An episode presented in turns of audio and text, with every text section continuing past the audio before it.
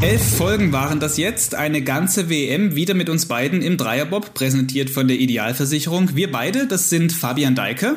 Und Tino Meyer. Heute also bei uns das Finale, die zwölfte und vorerst letzte Folge Dreierbob. Vorerst deshalb, weil wir natürlich vorhaben, das Ganze hier auch im nächsten Winter weiterzumachen. Also die Richtung ist ja auch für den Dreierbob schon mal klar. Die nächste Saison wird olympisch.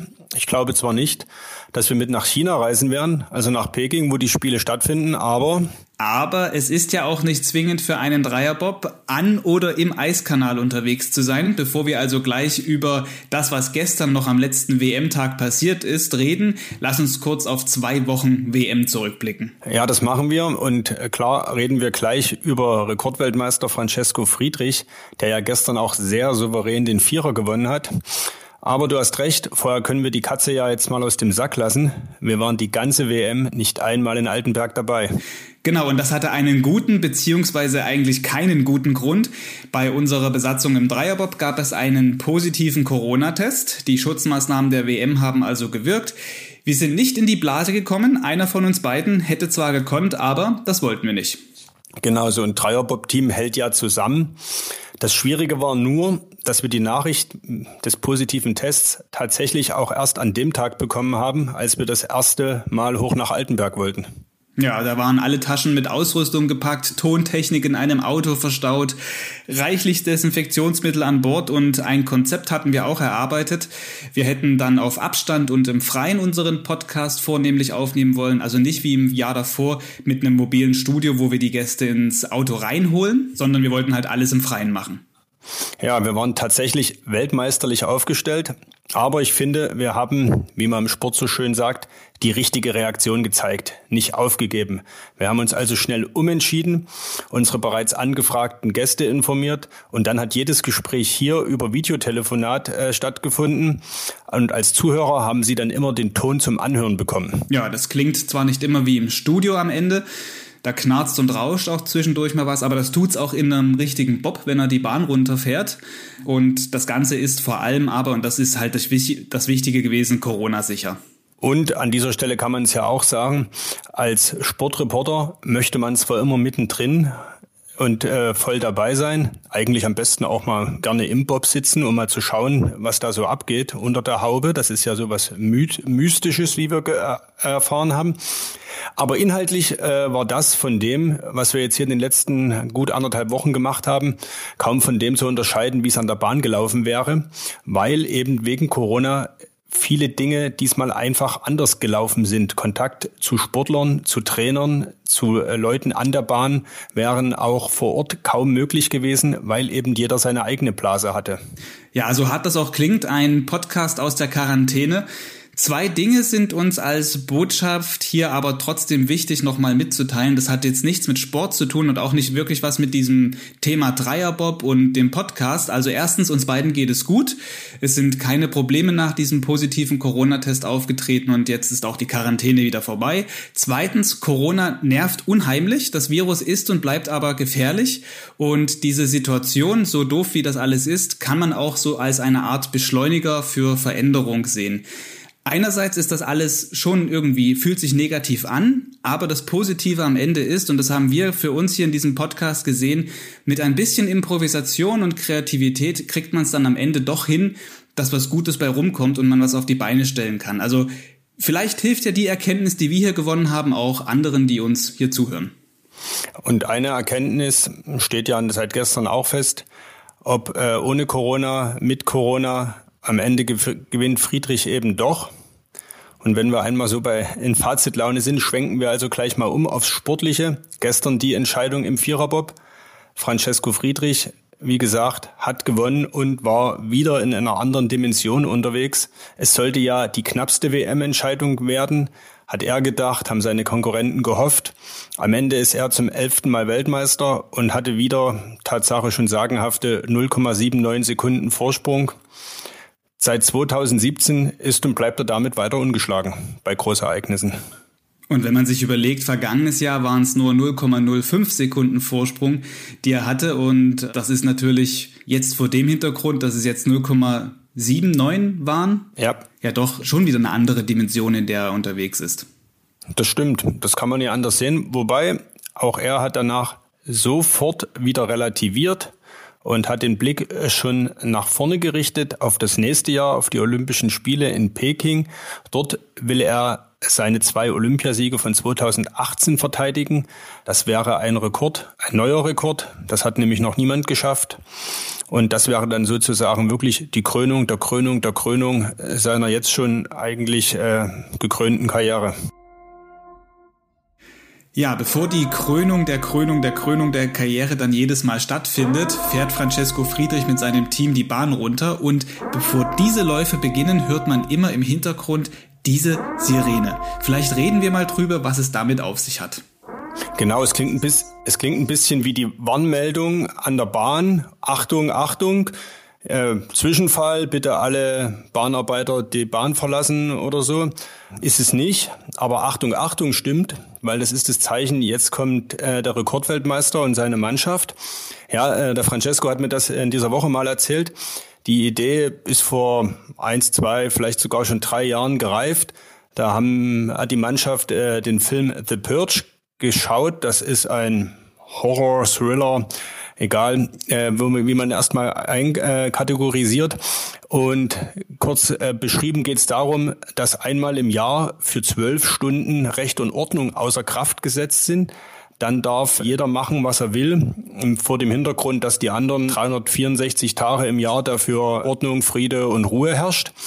Team Friedrich hat sich überlegt, eigentlich coole Sache. Wir, wir lassen diese Sirene spielen und dann heißt jetzt kommen die, äh, die Weltmeister, jetzt kommen wir, jetzt kommt Team Friedrich und jetzt könnt ihr anderen alle einpacken, denn jetzt gibt's eh nichts mehr zu gewinnen. Jetzt äh, rocken wir hier mal die Bahn und ja, sagen wir, wo es lang geht. Und äh, ja, so ist es ja Tatsache auch gekommen und seitdem läuft diese Sirene an der Bahn. Ja. Also ich finde, das ist ja schon so ein bisschen psychologische Trickkiste, in die er da auch reingreift. Ist vielleicht auch so etwas, wieder so ein, so ein kleines Detail, obwohl es jetzt natürlich ein deutlich hörbares Detail ist. Er denkt sich ja immer wieder was Neues aus, er guckt egal ob das jetzt am Bob irgendwas zum Schrauben ist oder irgendwas, wo man was rumtüfteln kann, Details sind so seine Sache und auch diese Sirene, dieser Ton, finde ich, ist so ein Detail.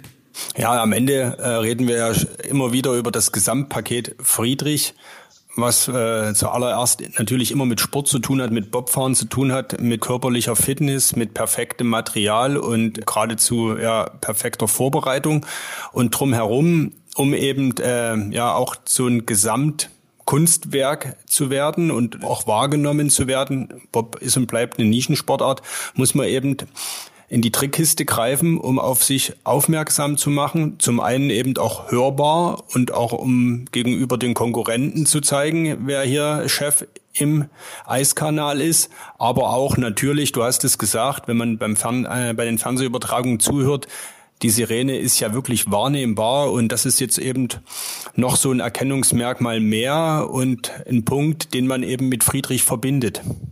Ja, ich könnte mir schon vorstellen, wenn dann halt andere Nationen da am Bobstart stehen, die fahren alle runter oder sind gerade so ein bisschen in dieser Euphorie drin, blenden vielleicht auch links und rechts alles aus und dann hören sie, ah, jetzt kommt die Sirene, ach komm.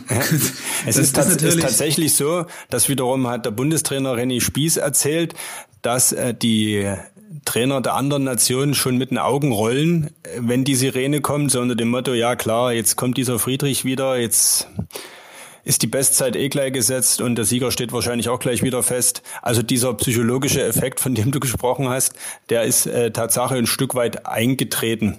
Wobei man mit Musik alleine äh, ja nie jetzt nicht Weltmeister wird oder ein Rennen gewinnt, sondern entschieden wird das immer noch in der Bahn. Aber es ist sicherlich ein kleines Detail, was die ganze Sache eben rund macht. Ich würde sagen, bevor wir jetzt noch länger über Sirene und über mögliche Details reden, hören wir uns einfach mal an, was gestern direkt nach Zieleinlauf Francesco Friedrich gesagt hat, als dann der Titel im Vierer auch klar war. Ja, es war ein spezielles Jahr. Wir haben das Glück, dass wir hier nochmal auf unserer Heimbahn fahren durften. Wir haben unglaublich akribisch arbeiten können im Sommer. Die Kanadier zum Beispiel vielleicht nicht ganz so sehr, die hatten ein bisschen Probleme mit dem Training. Und wir denken einfach, dass es nächstes Jahr vor allem auch am Start viel enger zugeht. Und wenn es am Start viel enger zugeht, dann wissen wir, dass es im Viererbob allgemein ziemlich eng wird. Ich glaube, nächstes Jahr wird ein richtig spannendes und Da gilt es einfach gesund zu bleiben, durchzukommen, gut zu trainieren im Sommer, im Material noch ein bisschen voranzukommen und sich vor allem im Oktober, da wird alles neu gewürfelt, die neue Bahn komplett zu erarbeiten. Bis auf die Chinesen hat dort noch keiner einen Lauf gemacht. Wir haben nur ein paar Videos gesehen, also es wird ein spannendes Jahr. Ja, man könnte eigentlich sagen, alles wie immer auch nach diesem Viererwettbewerb. Erstmal hat Friedrich gewonnen und danach stellt er sich auch direkt hin und sagt wieder, wir gehen in die Materialentwicklung, wir gucken uns an, was können wir noch besser machen, um dann halt im nächsten Jahr zu gucken auf das nächste Highlight und das sind dann eben die Olympischen Spiele. Da haben wir es wieder, ne? Genau, ja. Aber lass uns doch nochmal auf diese WM zurückschauen, auf die vergangenen zwei Wochen, um zumindest erstmal das auch abzuschließen, damit wir hier nicht von einem Höhepunkt zum anderen hetzen denn da ist genug passiert, worüber man noch reden kann. Und ich würde vorschlagen, wir hören mal jemanden an, der die ganze Zeit im Hintergrund gearbeitet, gewirbelt hat und auch schon weit bevor die WM überhaupt losging, daran gearbeitet hat, dass das alles funktioniert. Bahnchef Jens Morgenstern, zugleich auch Chef des Organisationskomitees dieser WM. Wir hören uns mal kurz an, wie er so auf die WM-Tage zurückblickt. Als erstes natürlich ganz, ganz großes Dankeschön an alle, die diese Veranstaltung möglich gemacht haben, die diese Veranstaltung unterstützt haben. Egal, ob es von der finanziellen Seite war, äh, ob das der Bund war, der Freistaat Sachsen, der Landkreis Sächsische Schweiz als Erzgebirge, ob es die Sponsoren waren mit der Idealversicherung, mit Sachsen Energie, ob es die IBSF war. Hier schon mal ganz, ganz vielen Dank. Natürlich auch an das Gesundheitsamt des Landkreises, äh, die uns in Richtung Hygienekonzept äh, sehr gut zur Seite gestanden haben. Das war eine Riesenhilfe. Und so konnten wir das auch gut angehen. Ähm, was im Nachhinein hervorragend funktioniert hat, war die sogenannte WM-Blase. Das heißt, äh, jeder, der hier reinkam, wurde ja äh, Corona getestet. Wir haben rund zweieinhalbtausend Tests hier abgenommen. Glücklicherweise alle negativ. Und da hat man schon gemerkt, dass die Sensibilisierung von den Athleten, von den Coaches, von den Nationen, den Teams und so weiter gut funktioniert hat. Auch natürlich vom eigenen Team und wir so auch sehr sicher diese Weltmeisterschaften hier durchführen konnten. Wäre schön, wenn wir im nächsten Jahr wieder zur normalen Tagesordnung übergehen können, aber wir haben gezeigt, dass wir sowohl mit Zuschauer können als auch ohne Zuschauer. Aber wie gesagt, deshalb hoffen wir mal, dass das jetzt eine Ausnahme war. Aber schlussendlich sehr zufrieden mit diesen 14 Tagen. Ja, das war also eine echte WM unter Corona-Bedingungen. Laut OK und Bahnchef Jens Morgenstern lief alles reibungslos. Und dass die Corona-Blase gehalten hat, das sieht man ja auch an uns. Vielleicht noch ein paar Zahlen äh, zum Abschluss. Es waren 280 Helfer im Einsatz. Die haben insgesamt, haben die Organisatoren zusammengerechnet, 917 Einsatzstunden abgeliefert. Es gab in Summe 2500 Corona-Tests, die wiederum auf 3200 Blatt Papier dokumentiert wurden. Und in der Bahn 13 Rennen- und Trainingstage waren es unterm Strich gab es dann in Summe 1400 Fahrten den Eiskanal hinunter. Wenn man das wiederum zusammenrechnet, kommt man auf 22 Stunden Bob und Skeleton fahren non-stop in Altenberg. Und eine Fahrt dauert ungefähr 50, 55 Sekunden. Ja, je nachdem. Ich glaube, diesmal waren wir ja etwas langsamer unterwegs aufgrund äh, der Witterungsbedingungen. Die Monobobs gestern sind zum Beispiel um die Minute gefahren, aber aber du sprichst es an, Monobob und Wetter sind nochmal zwei solche Aspekte, die wichtig sind. Das sieht auch Jens Morgenstern so und er hat uns dazu noch etwas gesagt. Ja, vom logistischen Aufwand, wir hatten ja alles dabei. Wir hatten Sonnenschein, so wie jetzt dieser Abschluss hier. Bestes Wetter, blauer Himmel, Sonnenschein, leichte Minusgrade. Wir hatten Massen von Schnee, wir hatten äh, tiefste Temperaturen. Äh, auch das alles wurde hervorragend bewältigt. Äh, die Athleten, die Nation, keiner hat sich beschwert wegen entweder zu viel Schnee in der Bahn oder was auch immer. Das hat wunderbar geklappt. Hier auch ein Riesendank an das gesamte Team, die sich darum gekümmert haben. Besonders in der zweiten Woche haben wir aber gemerkt, da sind wir wirklich an unsere Grenzen gekommen. Durch die neue Disziplin Monobob äh, hatten wir ja dann die langen Tage mit Skeleton-Training, mit Monobob-Training, mit Vierer-Training, mit den entsprechenden Pausen dazwischen zum Wechsel, zum Reinigen, zum Desinfizieren.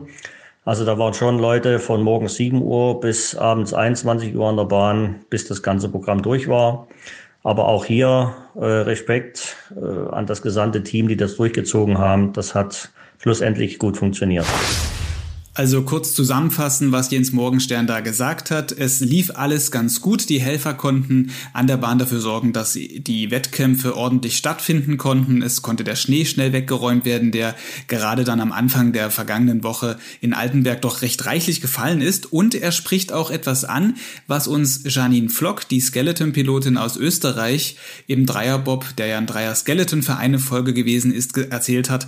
Nämlich, dass es so ein bisschen schwierig ist für die Skeleton Toni, dass sie sich die WM mit den Bob-Sportlern teilen müssen. Vielleicht jetzt, weil auch Monobob noch ein neuer Wettbewerb ist, diese zweite Woche einfach unheimlich voll wird, wäre es dann doch vielleicht ein Gedanke, den sie angeregt hatte, das ein wenig zu entzerren, die Skeleton-Piloten vor den Bobs dran nehmen oder danach, dass man diese WM etwas weiter streckt. Ist nur ein Gedanke, vielleicht kommt das irgendwann mal so, wer weiß.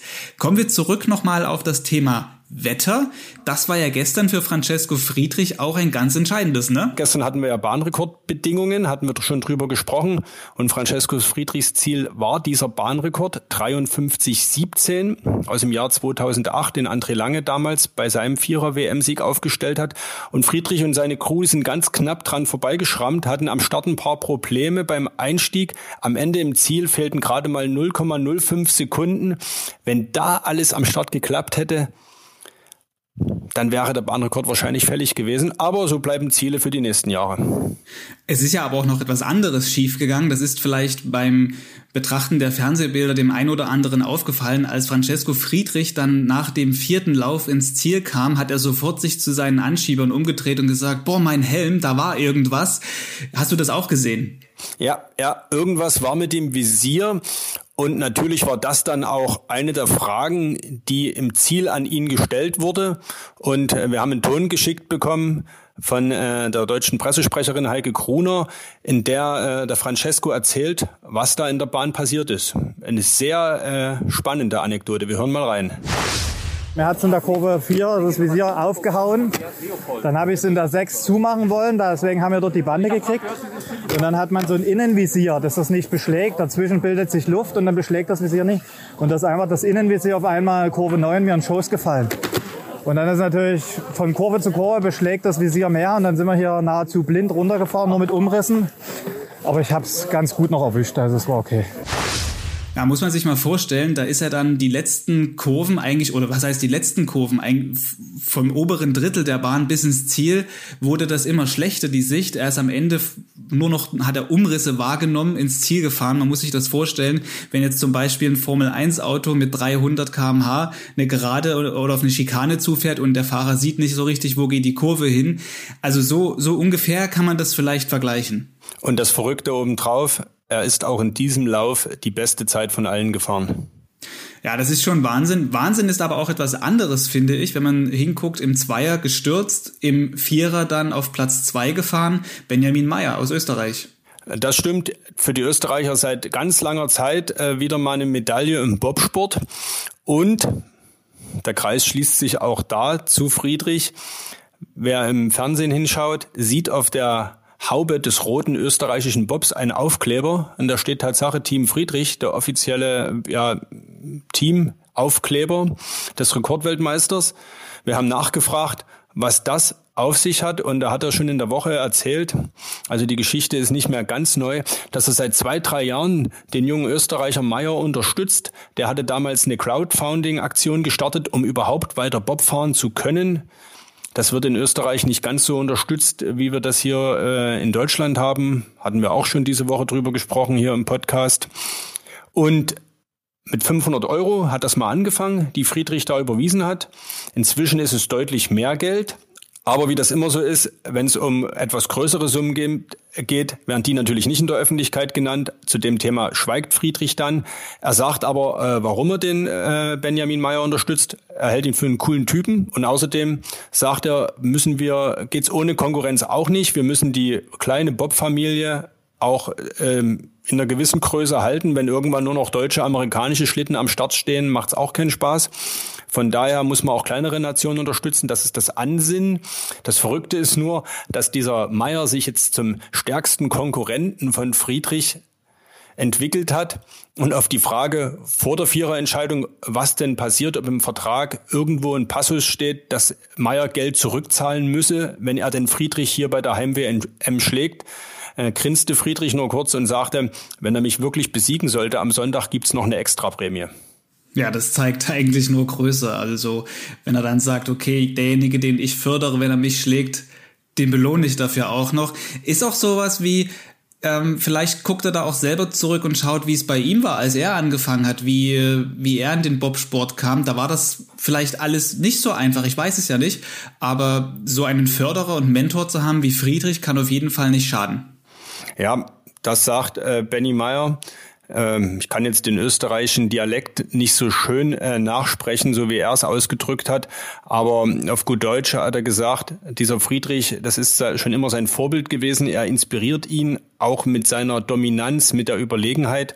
Und Meyer sagt, seit zwei, drei Jahren studiert er diesen Friedrich auch ganz genau, was er tut, wie er sich an der Bahn bewegt, wie er sein Team einschwört und sagt, er guckt da sich äh, gewisse Sachen ab auch in Materialfragen hat er die eine oder andere Hilfe vom Friedrich erhalten. Nun darf man sich nie vorstellen, dass der Friedrich seine Geheimnisse preisgibt, aber er wird ihm den ein oder anderen gut gemeinten Tipp schon geben, sodass das ja eine Geschichte ist, die man auch so oder so sehen kann. Er hilft immerhin ja auch im österreichischen Konkurrenten, der Platz zwei belegte und seinen deutschen Teamkollegen Johannes Lochner auf den dritten Platz verwies.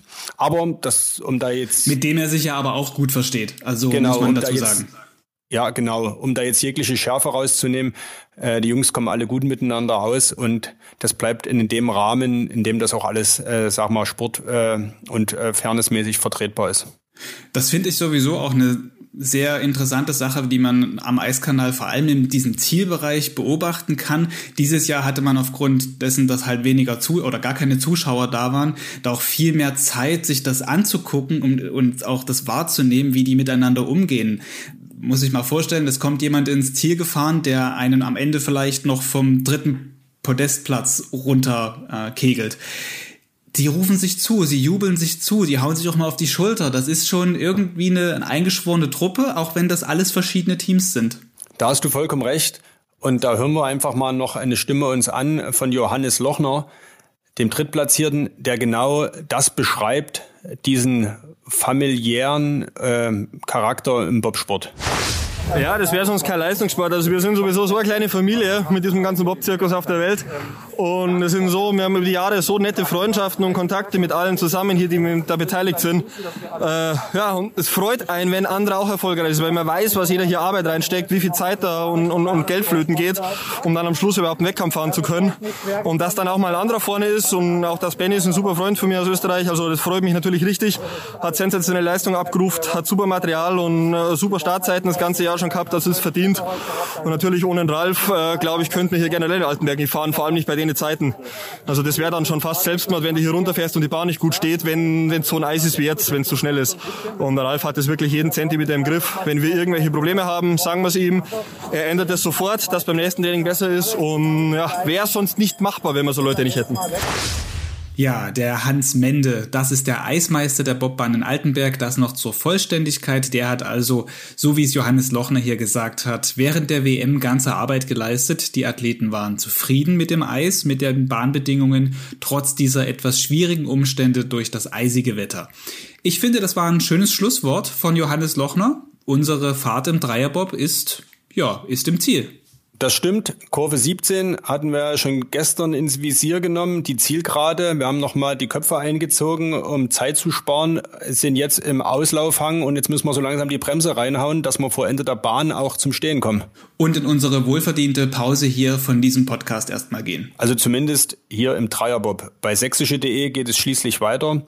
Und im Sport gibt es ja viele, viele weitere Themen, die wir da gut und gerne auch durch die sächsische Brille betrachten, aber auch scha schauen, was über Sachsen hinaus im Sport wichtig ist. Das wird eher dein Job sein. Ich mache weiter Podcast, nämlich den Corona-Cast zunächst mal. Da wird es voraussichtlich Ende dieser oder Anfang nächster Woche weitergehen. Ja, und den Dreierbob, den verpacken wir jetzt, polieren aber vorher nochmal sorgfältig die Kufen. Unser Schlitten soll ja einsatzbereit bleiben. Ich bin mir ziemlich sicher, dass der auf nächsten Winter zum Einsatz kommen wird. Es steht ja auf jeden Fall die Einladung von Rainer Jakobus und von Harald Schudai. Die Kampflinie, da war ja was im Gästebob, du weißt, ne? Richtig, das haben wir uns gemerkt. Genauso, dass uns Nico Walter, der ja vor, bis vor einem Jahr noch Bobpilot gewesen ist und jetzt Flugzeugpilot wird, dass er uns mitnehmen wird, wenn die WM mal auf einem anderen Kontinent stattfindet. Und jetzt, sage ich, sind wir wirklich im Ziel. Ja, das war der Dreierbob zur WM in Altenberg 2021. Ich bin Fabian Deike, sage Tschüss, bis bald. Und ich bin Tino Meyer und sage vielen Dank fürs Zuhören.